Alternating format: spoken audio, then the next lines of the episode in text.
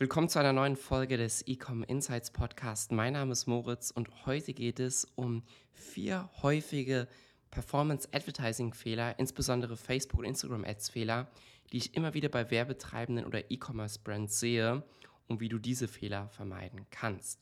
Legen wir also direkt mal los und fangen wir mit dem ersten Punkt an, nämlich keine klare Positionierung der Brand oder der Marke. Ja, das bedeutet, dass Nutzer die Ads sehen und nicht wirklich herauserkennen können, okay, was sind jetzt die Alleinstellungsmerkmale? Was macht jetzt diese Brand einzigartig im Vergleich zu anderen Brands?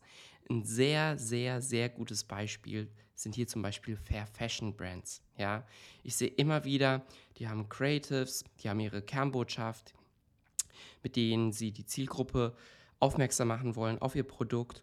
Und dann lautet zum Beispiel einer dieser Werte, ähm, Biobaumwolle, ja, nachhaltiges Material, Biobaumwolle.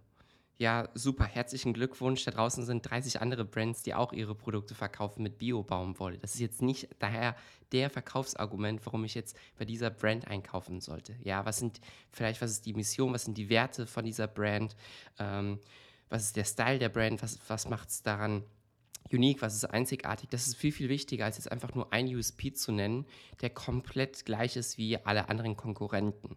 Und aus dem Grund meine ich, dass es keine klare Positionierung der Brand gibt und dass man nicht wirklich erkennen kann, okay, was macht dich jetzt einzigartig und welche Alleinstellungsmerkmale machen dich hier auch einzigartig.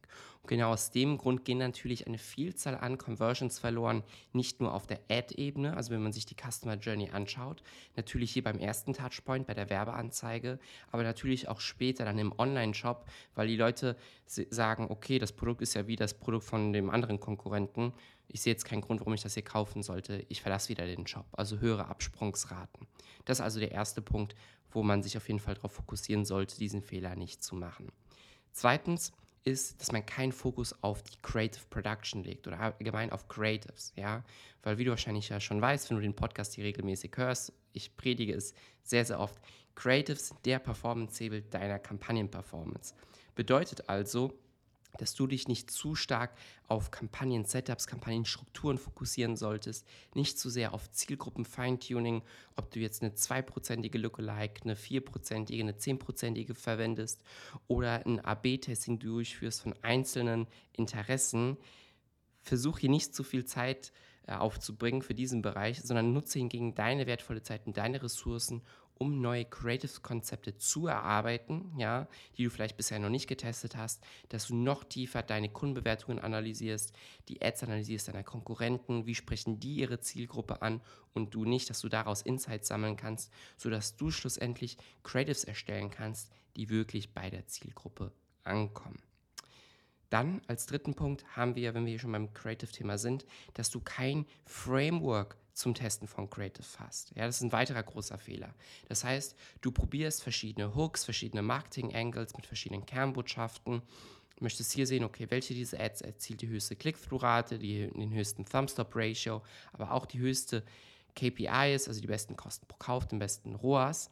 Aber du führst einfach einen Test nach dem anderen durch. Du hast jetzt nicht wirklich ein System, wie du hier testest und dass du auch diese Ergebnisse oder die, das Fazit schlussendlich auch festhalten kannst.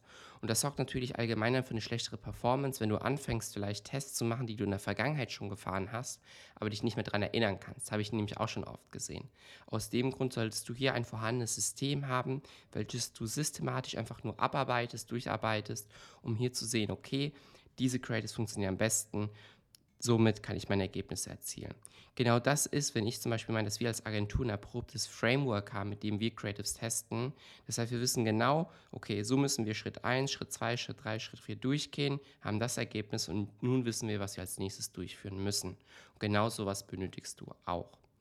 Und als letzten Punkt, auch als häufigen Performance Advertising, Social Media Advertising Fehler, ist, dass du kein Data-Driven Marketing betreibst. Bedeutet, du triffst Entscheidungen anhand von Vermutungen, äh, anhand von einem Bauchgefühl, was teilweise gar nicht so schlecht ist. Ja, kannst du auch machen, wenn du überlegen musst, okay, will ich dieses Creative-Format oder das Creative-Format, äh, kannst du auch auf deine persönliche Erfahrung zurückgreifen. Aber allgemein sollten natürlich Kampagnenentscheidungen einfach getroffen werden anhand der Daten, die dort vorhanden sind. Und dafür brauchst du natürlich auch ein tiefgründiges Verständnis, wie du diese Daten richtig interpretieren kannst. Das heißt, du musst sehen, okay, wie sind meine Metriken, Sind die gut, sind die schlecht? Wie sind meine KPIs? Sind die gut, sind die schlecht? Und wo habe ich den größeren Hebel? Ist der Hebel bei den Ads oder ist der Hebel auf meiner Landingpage? Ist dort die Conversion Rate zu niedrig?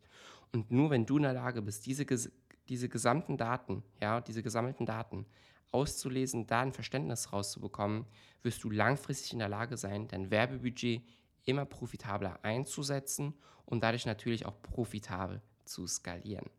Ich hoffe also, die kurze Folge hat dir hier gefallen zum Thema Facebook Instagram Ads, häufige Fehler. Wenn ja, dann abonniere auf jeden Fall den Podcast. Und wenn du deinen Online-Shop oder deine Social Media Advertising Skills auf das nächste Level heben möchtest, dann klick auf den Link in der Beschreibung und entdecke das Matzke Consulting. Ich freue mich auf dich und wünsche dir noch einen schönen Tag. Bis dahin und ciao, ciao.